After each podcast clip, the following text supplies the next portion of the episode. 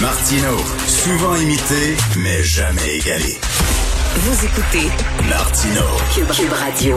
Les climats toxiques, le harcèlement, ça c'est partout. Hein. C'est, ça, ça se déroule dans des salles de nouvelles, ça se déroule euh, dans le bureau du gouverneur général, hein. Madame euh, Julie Payette. Ça a l'air qui est pas facile. On a vu ça euh, au musée des Beaux Arts aussi.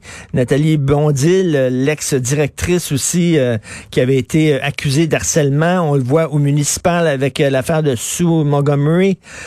c'est partout et c'est aussi dans le sport amateur. Et Sylvie Fréchette, quelqu'un que j'aime beaucoup, championne olympique qui là, qui a décidé de, se lever puis de parler, elle en a assez. Elle dit, il y a vraiment un problème de culture qui est profondément enraciné dans la natation artistique, trop détruit d'athlètes. Elle nous en parle. Salut Sylvie. Salut. C'est quoi? C'est que c'est, tu rabaisses quelqu'un qui a pas des bonnes performances ou quelqu'un, une fille, une nageuse qui a pris un peu trop de poids ou que, qui est moins bonne, puis là, tu l'insultes devant tous les gens, c'est ça? Ben, je pense que ça semble, selon ce qu'on peut lire dans les médias en ce moment, puis les, témoignages qu'on a eus, ça semble être le cas. Est-ce que c'est seulement en natation artistique? Je te confirme que non. Hmm. Euh, j'ai des témoignages incroyables, autant de parents, euh, d'athlètes de toutes sortes de disciplines, puis des athlètes du passé qui disent enfin, il y en a qui ont le courage de, de se lever et de nommer les choses. Moi, ce qui m'attriste le plus, c'est qu'il y a cinq ans, j'étais dans les tribunes aussi pour la même chose. La même affaire la même affaire. Puis ça, arrive encore, mais combien de générations comme ça qui vont être brisées? Et si on n'écoute pas, si on les écoute pas, les, les, les, les courageuses et les courageux qui se lèvent pour déplorer tout ça, ben qu'est-ce que ça va donner au futur de déplorer aussi s'il n'y a rien qui change? Et tu sais, c'est une vieille façon de faire, c'est une vieille façon de gérer. Là, on avait vu aussi à l'Orchestre symphonique de Montréal des gens qui disaient que Charles Dutoit, quand il était euh, chef d'orchestre, on l'aimait beaucoup, Charles Dutoit, mais ça a l'air qu'il avait des méthodes extrêmement difficiles. Il faisait pleurer euh, des musiciens puis des musiciennes. À un moment donné, tu peux avoir les mêmes résultats en étant gentil, en étant ferme. Mettons, si t'es pas content de ton athlète, tu trouves qu'elle s'entraîne mal ou quelque chose comme ça, tu la prends, tu l'isoles, puis tu jases avec. Qu'est-ce qui se passe? Qu'est-ce qui va pas? Blablabla. Bla, bla. Mais pas commencer à crier après devant tout le monde. Voyons. Ben, mais en fait, moi, ce qui me donne l'espoir que ça se passe maintenant en 2020, c'est que si on regarde dans les derniers mois, il y a eu beaucoup de, euh, de gens. bon, on, va, on peut retourner au MeToo, on peut retourner, mais il y a comme une espèce de prise de conscience puis de changement qui se passe dans plusieurs sphères de notre société puis partout à travers le monde. Euh, ce qui se faisait dans les années 80, ben ça se fait plus aujourd'hui. Ce qui était inacceptable des années 90, c'est inacceptable aujourd'hui, puis mhm. on le sait. Maintenant, c'est pas tout le monde euh, qui évolue de la même façon. c'est pas tous les pays, c'est pas les mêmes cultures, c'est pas. Euh, on est chacun individuellement, on, on est comme programmé différemment. Mais la beauté, c'est qu'aujourd'hui, on peut dire ça suffit, puis en discuter pas euh, faire des compromis, en discuter et être d'accord que c'est inacceptable. Il y a des programmes aujourd'hui qui existent. Puis écoute, j'en sors en ce moment le du diplôme entre, avancé des entraîneurs. On nous parle des façons de faire. on nous parle qu'on est des humains, les entraîneurs, mais les profs aussi, puis les boss, les business, puis les chefs de bureau, puis ben, c'est correct d'être exigeant, c'est correct d'être exigeant, puis c'est correct aussi des fois quand t'es pas content de ton athlète de lui parler dans le blanc des yeux puis tout ça, mais il y, a une façon de faire. Toi, est-ce que tu as été victime de ça quand tu commençais dans le sport amateur? Est-ce que tu en as vu toi? Est-ce que tu l'as vécu? Ben, je l'ai vécu, je l'ai vu. C'est certain, mais écoute, c'est les années 70 et 80 ma mère me mettait aussi à genoux dans le coin, le nez au mur. Je veux dire, je suis désolée, mais la DPJ n'a pas besoin de débarquer chez nous, là. Mais est-ce que c'était la meilleure façon de faire? Ben non, puis on fait plus ça aujourd'hui. Mais c'était quoi, là? Il, il pouvait euh, te crier après devant, devant les autres euh, athlètes? Euh, ben, écoute, je mentirais de dire que j'ai été témoin de ce qui s'est passé. Mais il y a une, il y a une des, il y a une situation que j'ai lue euh, puis j'ai, que je sais, euh, l'entraîneur qui aurait dit à une jeune nageuse Peux-tu lever ta fermeture de réclair avant que je sois trop excitée, s'il vous plaît? Puis c'est un homme de 48 ans, là. euh, c'est comme moi, je suis désolée, là, euh, ça, ça passe pas. Ça passait pas en 90 ni en 2000, encore moins en 2020. Fait que je veux dire, quand ça, c'est le leader de ton équipe, puis que cette situation-là a été déplorée euh, aux dirigeants, puis que rien n'a été fait, puis qu'il y avait des adultes présents, puis que rien n'a été fait, ben ça, je dis, ça, ça, me déçoit tellement parce que pourquoi par la suite est-ce que l'athlète irait donner le meilleur d'elle-même? Quand tu n'as pas confiance aux gens qui sont là? Eh, on peut on peut-tu s'entendre euh, à quel point on est vulnérable quand on est athlète? Quand tu t'en vas aux Jeux olympiques, là, tu te mets dans une espèce de vulnérabilité. Ben oui. Parce qu'il faut que tu te rendes jusqu'au bord du précipice pour donner le meilleur de toi. Tu te dois de te, de te délester de tout, de te donner à plein. Mais quand la personne qui, qui est ton leader, que tu es supposé sentir la confiance, le respect, l'amour, la, la, la, collaboration, la complicité. Ben c'est ça, ben oui. Tu, comme ça, ça marche pas. Tu travailles ensemble, vous travaillez ensemble, pas un contre l'autre, là. Exactement. Puis c'est ce que est-ce qu'il faut être exigeant tellement? Je suis pas en train de dire là qu'il faut flatter les athlètes tout le temps, puis de Hmm. non, je veux dire, je suis une entraîneur extrêmement exigeante. Puis est-ce que je- est-ce que ça m'arrive de me choquer? Mais hein, que ça m'arrive de me choquer, pas trop souvent.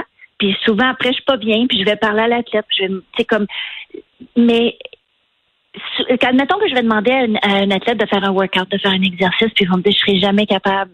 Mais je vais être capable de la regarder dans les yeux puis de dire est-ce que tu penses que mon but en ce moment, c'est que tu réussisses pas? Est-ce que tu penses que je fais ça pour que tu te plantes devant moi? Ou est-ce que tu penses que moi, j'ai plus confiance en toi, puis moi, je le sais que tu es capable, mais que tu as peur, puis c'est normal, ma Hmm. chérie. Hmm. Tu sais, je veux dire, à un moment donné, il y a une espèce de, de complicité qui doit s'établir. Puis écoute, Richard, moi, je coach à Saint-Jérôme au niveau national. Je coach pas pour m'en aller aux Jeux olympiques. Fait imagines-tu le besoin de confiance d'un athlète? Tu dois pas avoir à dire, ah, veux-tu je me plante ou non? Qu'est-ce qu'elle va penser si je réussis pas? Si je veux... Non, tu ne peux pas avoir dans ta tête des doutes. Tu ne peux pas avoir de questionnement dans ta tête. Mais- Tu dois arriver à te donner au meilleur de toi. Est-ce que tu, tu trouves que c'est plus difficile pour euh, les athlètes euh, féminines que les athlètes masculins dans ce milieu-là? Ben, je, je, je, je prétends pas détenir la vérité, mais je suis pas certaine. Euh, il y a une espèce, puis là, je vais parler vraiment dans, dans un langage horrible, mais il y, a, il y a encore bien du macho dans le sport. ben hein. oui, des. Un joueur, ben, puis un joueur de hockey qui est pas robuste, là, il doit-tu se le faire dire qu'il est pas assez robuste? Il doit-tu se faire traiter de toutes sortes de noms? Tu comprends? Mais une, une fille dans un sport de filles, ben, c'est comme ça. Puis là, c'est épouvantable comment je parle, parce qu'aujourd'hui, la nage synchronisée, c'est un sport mix.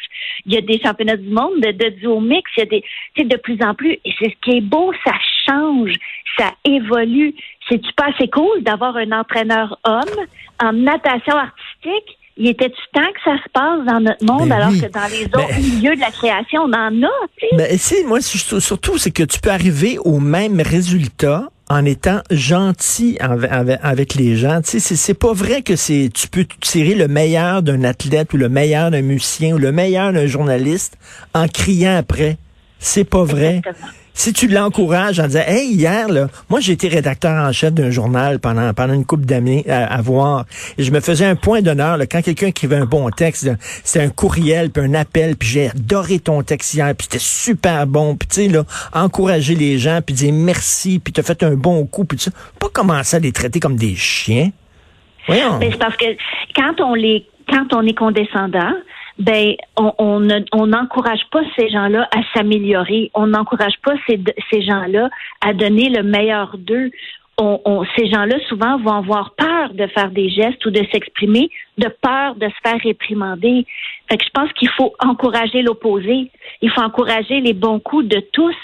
Euh, souvent, puis tu sais, souvent, ah, il y a- on, on est aussi fort que notre plus faible maillon. Hum. Ben, tu sais, quand, quand tu es dans une équipe puis tu tapes toujours sa tête de la même personne, ben tu crées un climat euh, désagréable. Tu ne crées pas une confiance à la personne qui en a probablement le plus Mais besoin. Les autres sont comme, ils sont comme ça, ces entraîneurs-là. Pourquoi? Parce qu'ils pensent que s'ils n'ont pas assez de médailles, euh, ils vont ils vont perdre leur job?